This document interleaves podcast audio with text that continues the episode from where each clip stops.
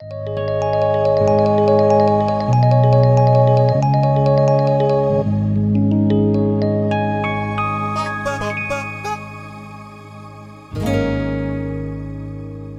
Retoma el episodio Economía parte 2 que quedó ahí en el tintero y, y sigue, sigue inmediatamente. Sí, cómo no, tenemos que rememorar un poco, ¿no? Porque ya pasó una semana de la última Eh, discusión. Sí, sí, o sea, hablamos de muchas cosas. Hablamos de la, de la economía en general, de la bolsa de valores, de, de la crisis, no, no crisis, pero la manía de los tulipanes. Mm. Eh, hablamos del apalancamiento, del colateral, de, de muchas cosas. Por ahí una de las cosas que, que me gustaría aclarar es, eh, cuando hablamos de, los- de los tulipanes, por ahí uno se imagina en la florería vendiendo y comprando tulipanes, pero me parece que esta, esta específica burbuja de especulación se generó por otros factores, además de eh, que los tulipanes fomentaban, porque había algunos tulipanes que valían más y otros tulipanes que valían menos. eh, dependiendo del color y del patrón que tenía el tulipán. Eh, pero lo que pasa es que mientras el tulipán no haya, no haya crecido, uno no sabía el color. Entonces los que plantaban tulipanes, plantaban una cantidad definida de tulipanes y después tenían que esperar todo un año para que crecieran. Y recién cuando crecía el tulipán, eh, recién ahí sabían el color y sabían cuánto iban a ganar, lo- los, que producían tulipanes. Ah, ese detalle no tenía. Claro, entonces lo que empezó a hacer esta gente es empezó a vender opciones. Eh, te vendo eh, La chance de comprarlo. Claro, la chance de comprarlo más barato. O sea, si me la compras ahora. eh, entonces vos tenés, compraste un tulipán que no sabes lo que es. Y con ese papel la gente empezó a transferir ese papel eh, entre sí. Por eso No- era no- apalancamiento. Claro, Volviendo o sea, a algo que. el tulipán todavía no había nacido, no se sabía qué tulipán era. O sea, iba a nacer después, pero la gente empezó a especular sobre qué tan valioso podía ser este tulipán una vez que, que creciera. Entonces, transfiriendo ese papel eh, a gente que cada vez lo quería comprar por más, por más, por más, hasta que llega un punto en donde ya la idea no era adquirir el tulipán, sino la idea era adquirir una ganancia con el diferencial de comprar la acción del tulipán y vendérsela a alguien más caro. Y este mercado de tulipanes sigue existiendo en Holanda. Eh, sigue existiendo el mercado. Holanda es el exportador más grande de flores, me parece. eh, en este siglo, no solamente en el siglo de, de la manía de los tulipanes. Y, y de hecho, eh, hay, un, hay un mecanismo de subasta que se llama la subasta holandesa, que se desarrolló precisamente para acelerar la compra y venta de flores. Como, como las flores son algo que es relativamente rápido en perecer, lo tenés que vender rápido. eh, la, subasta holandesa es un mecanismo que antes de, antes de explicarlo, eh, aclaro por las dudas, la subasta común es la que por ahí se imaginan el tipo con el martillo que dice, tengo 100, 100, 100 en el caballero, 100, 200, 200 por allá, 300, en donde el precio va subiendo hasta que se cansan de, de- de intentar aumentar el precio del, valor, del, del bien y se lo venden a la última persona. Y la subasta holandesa es, es al revés, el precio empieza en el más alto posible y va descendiendo hasta que alguien dice, lo quiero a ese precio y, y se lo venden a esa persona. Eh, la forma de implementar esto en el, mercado de, Holanda, hay un video muy interesante de Tom Scott, que es un, youtuber acá de, Reino Unido. La forma en que esto se implementaba era poniendo un reloj gigante en la pared y mucha gente viendo ese reloj y el reloj, que no era un reloj de tiempo, sino un reloj de dinero, decía cuánto valía el, el bache de flores que se estaba vendiendo. Y el reloj descendía lentamente y el primero que apretaba un botón lo compraba, compraba las flores a, a- a ese precio. Eh, Está bueno. Está, está bueno, sí. Ese, es- ese es uno de los, de los métodos de subasta. Hay otros métodos de subasta, podemos hablar en otro Sí. episodio de los diferentes métodos de subasta. Hay un juego que se llama eh, Art Gallery, creo que hace mucho que lo estoy tratando de conseguir y no lo consigo, que era un poco, un- o sea, subastas con cuadros, pero era es medio como un Monopoly con subastas, está muy bueno el juego. Y, y- y ahí me enteré que hay muchos tipos de subastas, Sí, estaba muy sí, sí. interesante. La, la subasta Eh, clásica sí. creo que se llama subasta inglesa, que es la del martillo. Pero está la subasta Hay otra que es a puño cerrado, que es Sí, tipo sí. vos proponés cuánto crees que sale y ahí de todos los que proponen el que más propone. Y, y está bueno porque tienen ciertos beneficios. Por ejemplo, la, la subasta a puño cerrado creo que es la que más se va a acercar al valor intrínseco y la, y la subasta esta inglesa que estabas diciendo eh, tiende a inflar mucho el precio. Porque es como que vos quizás eh, lo, pro- lo propusiste, no sé, pongamos que el valor intrínseco de algo era 50. Y vos dijiste 51. Y yo digo, che, si este lo quiere comprar a 51 es porque probablemente Claro. valga más. Y entonces eso va a terminar convergiendo en un precio que es mucho más alto de ese valor 50. Porque Eh, añade la información. Yo como comprador adquiero la información de que hay otros compradores que la quieren a ese precio o más. Eh, Claro. ¿Es eso un unconscious bias? Quizás. Eh, probablemente, probablemente sí, porque vos tenés más confianza en comprar algo si sabés que hay otra gente que está dispuesta a pagar el mismo precio. Qué sé yo, po- ponele, ponele vengo yo con un auto, ¿no? Y te vendo este auto a, no sé, 2000 y, y en realidad vos pensás que el auto sale 6000, no sé. no te da mucha confianza de que yo lo esté vendiendo a ese precio. Pero si yo pongo el auto a la venta y gente empieza a ofrecer tanto, tanto, mucho más plata, eh, gente que sabe de autos mucho, te convences por ahí, este auto Sí. eh, es, Tiene es- algo es- es- es muy buen, buen, buena oferta comprarlo a 2000. Ujú. Porque hay otra gente que lo quiere. Eso es algo completamente social. Sí, obviamente. también un poco del bias que hablamos la otra vez, el anchoring, ¿no? Que es Sí. el primer precio que se escucha, te influye mucho. Y para mí otra cosa es como que te genera este FOMO, que es otro factor muy importante para mí en las burbujas económicas, que es el fear of missing out, que es como un poco esta Todos ansiedad están ganando dinero. o este sentimiento de escasez de no quiero quedarme afuera, ¿no? O no quiero quedarme sin esto. Entonces un poco ese sentimiento también tiene, tiende a inflar mucho porque es como, che, este es el último, que es una estrategia que usan mucho los vendedores, ¿no? Como, este es el último. Si no lo compras vos, lo va a comprar alguien y vos te vas a quedar sin esto. Y eso como que te hace pagar un poco más que quizás lo que vos creías que valía, ¿no?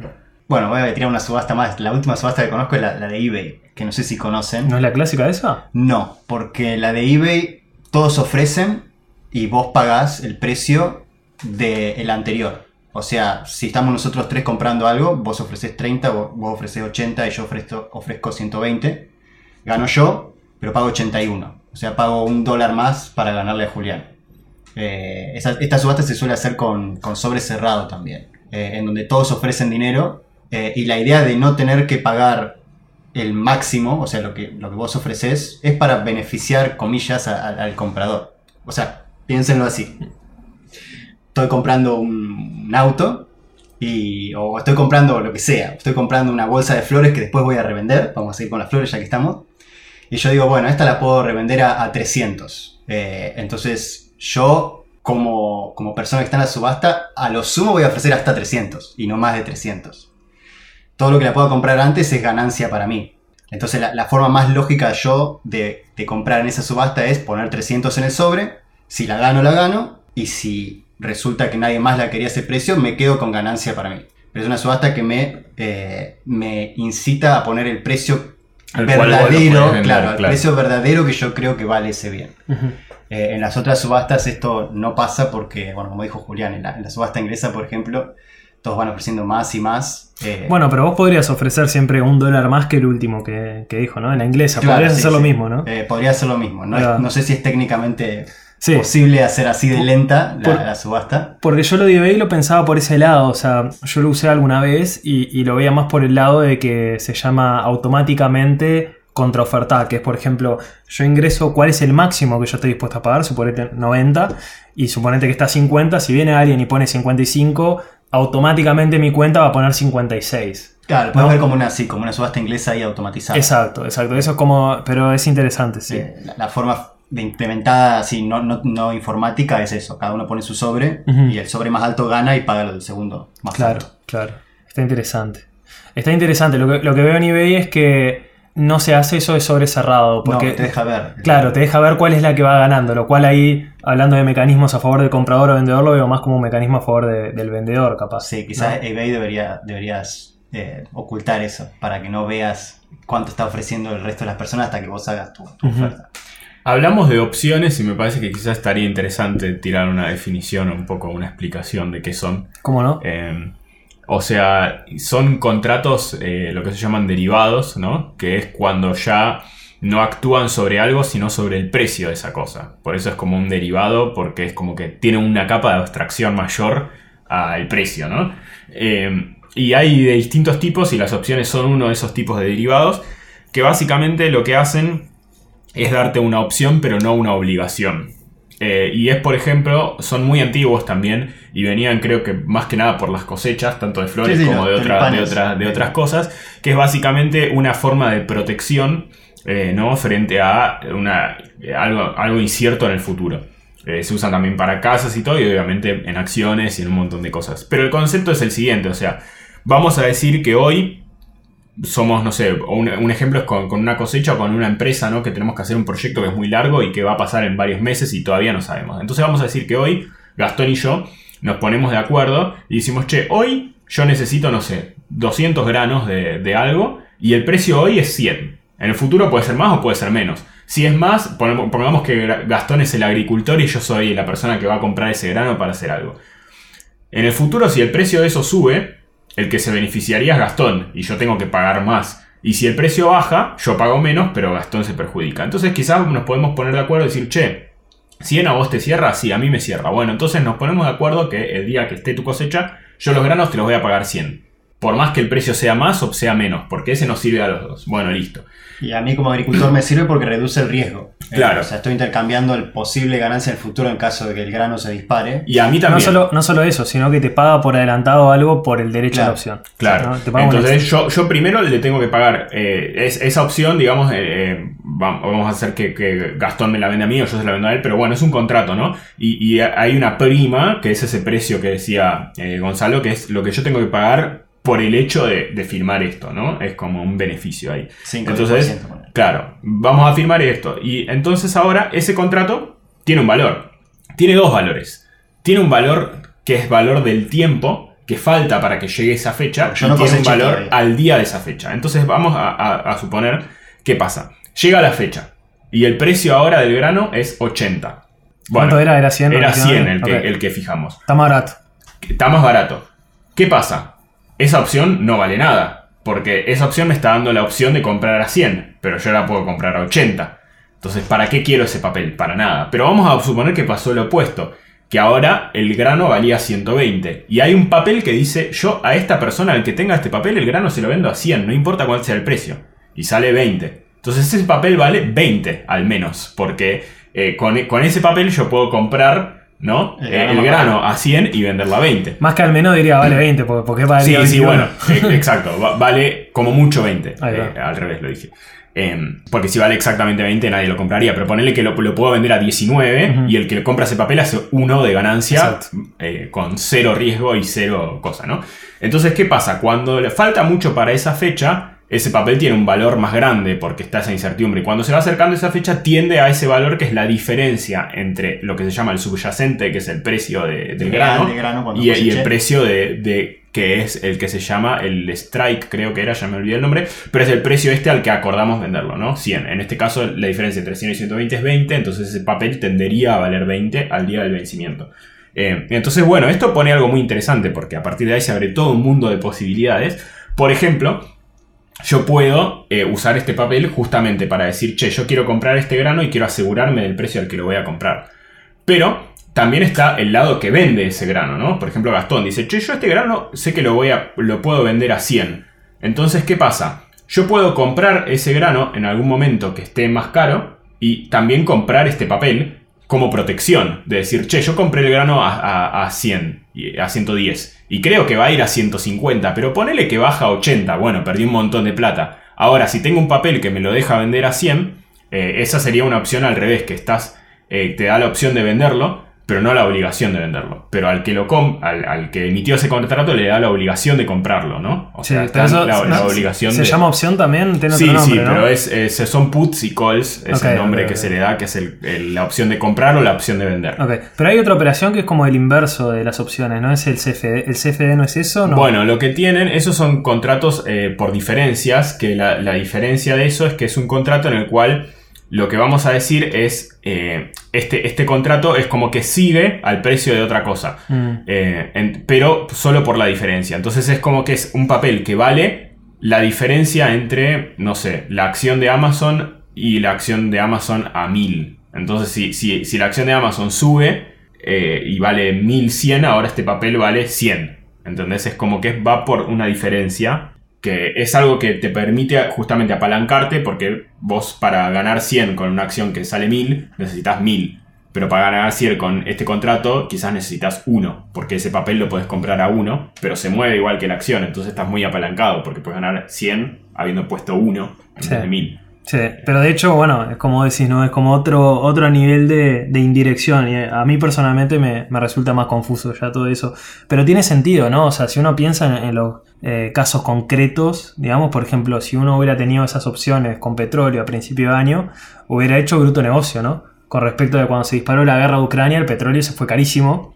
¿no? Entonces, ahí vos como comprador, si vos tenías una opción que fue, no sé, antes de la guerra, que nadie esperaba que pasara eso, hiciste tremendo negocio, básicamente. Porque puedes comprar ese petróleo con el precio de lo que era en- enero, diciembre del año pasado, lo capaz que ni lo usás, lo revendés instantáneamente y te hiciste un 50-100% de, de, de ganancia. O sea, está bueno. Es, es otro, otro instrumento, ¿no? Eh, Podría decirse entonces que la opción es simplemente vender el riesgo, eh, una transferencia de riesgo al que compra la opción. Va, yo me quedé con los granos todavía. Sí, sí, en el fondo Eh, es eso, porque por- es justamente. Yo no sé cuánto va a valer mi grano, pero por ahí sí te vendo la opción y con el contrato este me pagás de antemano, no sé, el 50 o el 80% de, de ese grano y después te queda pagar ese 20 de diferencia. Eh, yo como agricultor me, me deshago del riesgo, vendo el grano más barato, pero me deshago del, del riesgo y el riesgo lo adquiere Julián, que está esperando que el grano va a subir. O sea, es una... mm, Exacto. eh, pero yo ya me quedé con el, con el efectivo, con el líquido. Bueno. están las dos caras. Podés verlo como un seguro o podés verlo como una especulación, justamente. Y ahí está la gracia. Eh, Claro. Pero lo interesante es que, así como decía que hay muchos motivos para comprar una acción, también hay muchos motivos para comprar una opción y de hecho se pueden hacer. El ejemplo que di es comprar, por ejemplo, lo que se llama un lanzamiento cubierto. Creo que hay, hay millones de estrategias y si les interesa les recomiendo googlear porque hay gráficos y todo y se pueden entender. Pero yo, por ejemplo, puedo usar la opción como un seguro y decir, bueno, yo sé que a lo sumo, pase lo que pase con esta acción, no voy a perder más de cierta plata, ¿no? Por ejemplo, el ejemplo que la compré a 110 y compro una opción de, comprar, de venderla a 100. Pase lo que pase, mi pérdida máxima es 10. Si la acción valía 0, bueno, yo sé que igual la puedo vender a 100, ¿no? Entonces eh, mi pérdida máxima es, es 10. Pero también puedo hacer cosas eh, más interesantes como comprar una opción de venta, vender una opción de venta y hacer estrategias que, por ejemplo, hacen que yo gane plata si el precio se aleja de 100, tanto para arriba como para abajo, o solo si el precio baja, o solo si el precio sube. Y, y hay así estrategias re locas. O sea, pueden que se ser puede miles, de instrumentos para lo que vos quieras especular. Hay un instrumento Exacto. Y, y por lo general se hacer- arman con una combinación de acciones y de opciones y ahí se abre todo un abanico de, de miles de estrategias que se pueden hacer. Está al final parece más un, casino que. ¿no? Es, es un casino esto, es un, Es un casino. casino. O por lo menos convénzanme de que no es un casino. No, bueno, está regulado. Hay ciertas regulaciones, ciertas regulaciones. Por ejemplo, bueno, muy recientemente pasó acá lo de FTX, eh, que es básicamente un broker de, criptomonedas que, que colapsó, estaba vendiendo criptomonedas cuando no las tenía y los certificados creo que decían que tenían criptomonedas los usuarios, pero resulta que nunca las adquirieron. Eh, pero bueno, precisamente está mucho menos regulado que, que la bolsa quizás tradicional, por decir algo. Cada una de estas crisis que van pasando, cada una de estas masivos eh, quiebras como las de Enron o bueno, la crisis financiera, todo eso van, van añadiendo capas y capas de, de Sí. regulación. Es que para mí parte del problema es, volviendo a este concepto del apalancamiento y, y de esta regulación, ¿no? Por ejemplo, en la crisis del 2008, ¿qué pasó? Había agencias de crediticias, que son las que califican el riesgo de algo, y que eh, las más famosas son Moody's y SP, tipo la que tiene el SP500 Standard Poor's, y esas son las que en 2008 estaban medio metidas en algo que es medio raro, pero calificaban como AAA, que es el- lo, lo menos riesgoso del mundo, a cosas que eran súper riesgosas, como esto que ya hablamos la vez pasada del paquete este de cosas. Y eso generó un, un efecto que de repente un montón de cosas estaban, Eh, confiado. estaban sí, como confiando o dependiendo de, de- de la seguridad de estas inversiones que resulta que no eran seguras. En esto de los crypto exchange pasa mucho, que vos a veces podés decir, bueno, yo en el fondo tengo Bitcoin, pero también puedo tener otra moneda o puedo tener la deuda de alguien en otra moneda eh, y hay muchas de estas cosas que son por algoritmos y otras que no y otras que y bueno y de repente si yo uso como colateral de mi, mi cuenta decir bueno está bien este exchange tiene parte en Bitcoin y yo puedo comprar Bitcoin pero también puedo usar no sé otra moneda para comprar ese Bitcoin o puedo depositar algo que es lo que esa, esa cuenta usa como mi, mi- mi colateral para después usar esa plata para pedir prestados bitcoins o lo que sea, y de repente las criptomonedas son tan volátiles que un movimiento de eso hace que quizás ese balance se descuajeringó Sí. todo y ahora lo que yo había usado como colateral no vale nada. Y eso genera un efecto en cadena. Y Sí. cuando se, se- se produce esto a miles de personas, de repente el exchange ya no tiene la plata para devolverle la plata a todo el mundo. Claro. Eh, Igual en el caso este fue grabado porque realmente no había nada de, de- de fondos en, en el exchange en sí, ¿no? O Sí, sea, sí, aparte había- está el tema de las estafas, ¿no? Que es Exacto. cuando esto se hace a propósito, que Sí, es sí, decir, sí. bueno, yo... Te vende un papelito Claro. que sé que es mentira ese papel directamente. Bueno, que en eh, el caso de Enron, por ejemplo, que acababas de mencionar, es muy famosa, que es una empresa que, digamos, cotizaba en la bolsa y era una de las más grandes, y en el fondo la empresa era una estafa, digamos. O sea, so- su único objetivo era convencer a los accionistas de que la empresa estaba yendo bien, pero la empresa no hacía nada, era como una estafa piramidal en cierta forma. Eh, Pero eso de toda la vida, porque yo no, no, no sé mucho del caso de Enron, pero lo que sé es que desde antes de 1900 que existía y... digamos, no, sé que en un momento, creo que la empresa originalmente era una empresa que, que la legítima, digamos, pero en- eh, a partir de cierto momento, que fue cuando empezó a hacer esta burbuja, era una empresa que, no sé, digamos que su negocio valía algo y de repente empecé a no, porque nos vamos a expandir con las .com y todo eso y empezaron como a vender un montón de cosas que no eran reales. ¿No? Y que hacían que de repente la, la empresa eh, como que valiera un montón. Y hay ejemplos de, de incluso de eh, así de fondos de inversión, ¿no? Que eran literalmente estafas piramidales, Mm. que era, digamos, el esquema de Ponzi famoso que es, no sé, yo le pido a Gastón, le digo, che, dame 100 y te voy a devolver 150, va. Entonces Gastón me los da. Voy a Gonzalo y le digo, che, dame 100, te voy a devolver 150. Uso los 100 de Gastón para devolverle a, Gonza- a- a Gonzalo. Hace la bola de nieve. Y le digo, che, tráeme 10 amigos porque esto funciona así. Entonces uso la plata de la gente que me dio para devolverle a los que me prometí y hacer que estén muy convencidos y que así. Y entonces Eso en el es- fondo. Solo eh, funciona porque depende de que la gente reinvierta siempre. Claro. Funciona hasta que la gente. Hasta que la gente quiere su plata. Sí, o hasta que se llega a un punto de saturación que ya no puedes conseguir más amigos o lo que sea. Y hay un caso muy famoso de este Madoff, que creo Sí. que murió hace poco, ¿no? Sí, Eh, que fue una, creo que la más grande, ¿no? El esquema de Ponzi más grande del mundo. sí. Que no sé cuántos billones eran, que, que, Muy, bueno, el muy tipo hizo interesante. esto. Sí, muy interesante cómo, cómo se descubrió, ¿no? O sea, todo, digamos, muy respetable en toda la industria, todo. Y literalmente los hijos lo denunciaron. Eh, eh, dice los hijos que él había confesado que era todo mentira, digamos.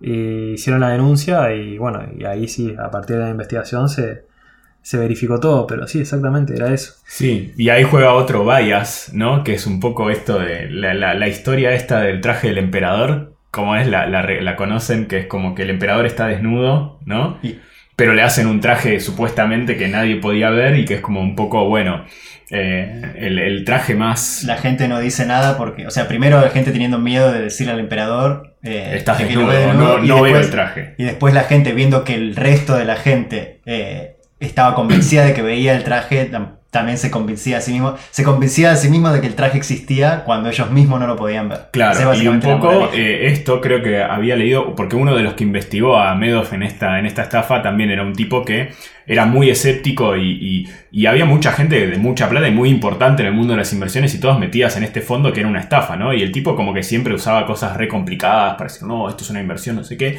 Y la gente como no entendía nada y no querían quedar como idiotas, como diciendo, che, el emperador está desnudo, eh, siempre decían, no, no, este tipo es respetable, está todo bien, y como que estaban todos en la negación de que lo seguían defendiendo, ¿no? Claro. Y creo que fue uno de los investigadores que, que- que de repente empezó a decir, che, esto no, no tiene sentido, y, y como que toda la gente que tenía la plata ahí seguía defendiéndolo.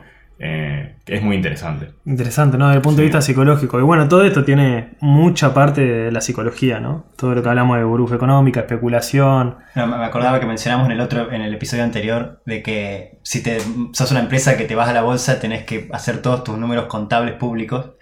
Y, y saben por qué es eso. Eso es específicamente después de Enron, que Mm. está esa regulación. Antes no era necesario. Si te ibas a la bolsa, podías seguir manejándote en privado. Claro. Pasó lo de Enron y ahí, ahí aparecieron las regulaciones de, bueno, si ahora te vas a la bolsa, necesitas publicar de esta manera, cierta manera, todos tus, tu balance y lo que sea. Sí, hay un montón de regulaciones, ¿no? También, por ejemplo, lo que es el inside trading, ¿no? Que si uno trabaja en una empresa no puede comprar acciones dentro de determinado periodo. Yo creo que eso se ha mejorado muchísimo. Eh, si pensamos, por ejemplo, lo que fue la crisis de, de lo del COVID en 2020, ¿no? Cómo el mercado se desplomó, pero se recuperó rápidamente. Yo, sin saber nada, me sigue pareciendo un milagro. No entiendo cómo se logró. Eh, y creo que gran parte de, de- las razones son justamente las medidas que, que tomaron los gobiernos y digamos, la experiencia pasada. ¿no? Si uno se pone a pensar en todas las crisis que, que pasaron, la crisis del 29, la crisis del 80 en Estados Unidos, la del 2000, de- del dot-com, después la del 2008, hay un montón de cosas que, que se aprendieron y que bueno, que, que parece que las cosas parecerían estar mejor. Ahora digo esto y capaz que el año que viene hay una recesión enorme, pero, pero no sé qué, qué piensan ustedes, por ejemplo, de lo que pasó en 2020. ¿No les pareció un poco milagroso, digamos? Para mí hay muchas, bueno, yo escuché muchas interpretaciones de eso, algunas más positivas, como lo decís vos, y otras al contrario. Que bueno, parte de también la razón por la cual pasó eso tiene que ver un poco con la como la, la inyección de oferta, digamos, artificial, ¿no? De, de- imprimir dinero y, em, por otro lado también con, con el hecho de que mucha, creció mucho la inversión eh, retail, que se llama, o sea, está la inversión institucional, ¿no? que son los fondos de inversión y todo eso, y después la inversión de la persona que está en su casa y que se abre su cuenta de Trading to One to Free Trade o la, la aplicación que sea Robinhood y se pone a invertir. Y con todo el tema de, bueno, le damos un cheque de mil dólares a cada ciudadano, el ciudadano que hace, lo mete en Robinhood y compra acciones. Sobre todo eso porque ta- también infla el precio Sí. y, y hace que un poco esa caída que se había dado se, a- se alcance máximos históricos con producción mínima, que es algo impensado, porque normalmente lo, lo normal es que en cualquier eh, situación donde realmente la producción se ve afectada, el precio caiga. Y en el 2020 lo que pasó es al revés, tipo, todo, todos lo- los indicadores bajaban y el precio subía. Exacto. Eh, entonces eso también genera un poco esa burbuja, como decías al principio, que se, se despegue de la realidad de cómo están las cosas y el precio, y eso se termina viendo ahora, que este año la, la bolsa está bajando mucho de lo que fueron los máximos históricos, que justamente es cuando ahora se pincha un poco esa burbuja y es como, bueno, se vuelve a decir, che, la acción subió un montón, pero la producción no subió un montón, la empresa no compró más cosas, no vale más nada. Todas las empresas que vendían mucho por la pandemia ahora están volviendo a la situación normal, ¿no? Que quizás había una empresa que, bueno, todo el mundo estaba encerrado en la casa y vendía un montón y ahora es como que no. Eh, entonces, no sé, es, es interesante. Hay muchas opiniones. Se, se viene una explosión de una burbuja. ¿Qué hago, Jimmy? ¿Invierto? ¿No invierto?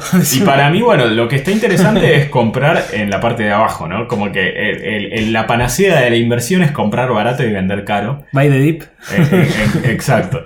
Entonces, eh, está muy interesante. Otra cosa que no hablábamos también, que puede quedar para un futuro episodio, es un poco cómo funciona esto de invertir en la bolsa, ¿no? Porque hablamos un poco qué es la bolsa, todo eso, pero bueno, ¿cómo hago? ¿Qué es lo que tengo que hacer? Y, y bueno, ahí no nos vamos a poner a dar consejos, pero lo que importa mucho es entender qué es lo que uno está haciendo, qué es lo que uno está comprando y cuál es el objetivo. Que eso no se habla mucho, pero no es lo mismo invertir a corto plazo que a largo plazo. No es lo mismo invertir para decir, che, esta plata yo la necesito o la quiero usar para comprar una casa, que esta plata la voy a usar para cuando me jubile o la voy a tener que sacar de acá a dos años.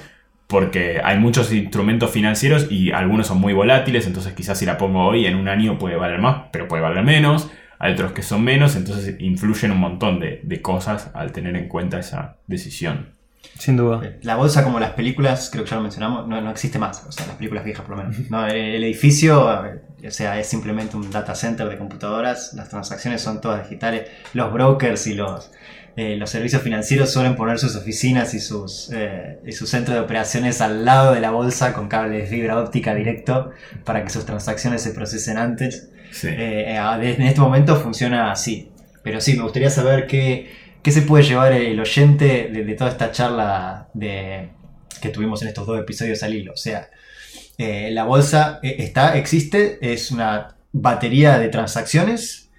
Eh, el valor está muy atado a lo que las otras personas hacen. O sea, si las otras personas prefieren comprar más caro, el valor va a subir. Y, eh, como cualquier cosa de economía, pero está más des- desacoplado de lo que es el valor intrínseco de yo a la acción no, no me la puedo comer ni, ni la puedo convertir en, calefacción al menos que la prenda fuego.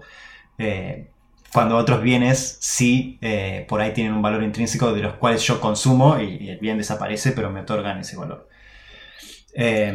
Algunos final thoughts. No, me parece un excelente resumen, la verdad. Muy buena capacidad de síntesis. Buenísimo, bueno, los dejamos entonces en este episodio y nos estaremos viendo en el próximo. Esperemos que sea pronto. Hasta la vista y cortina musical.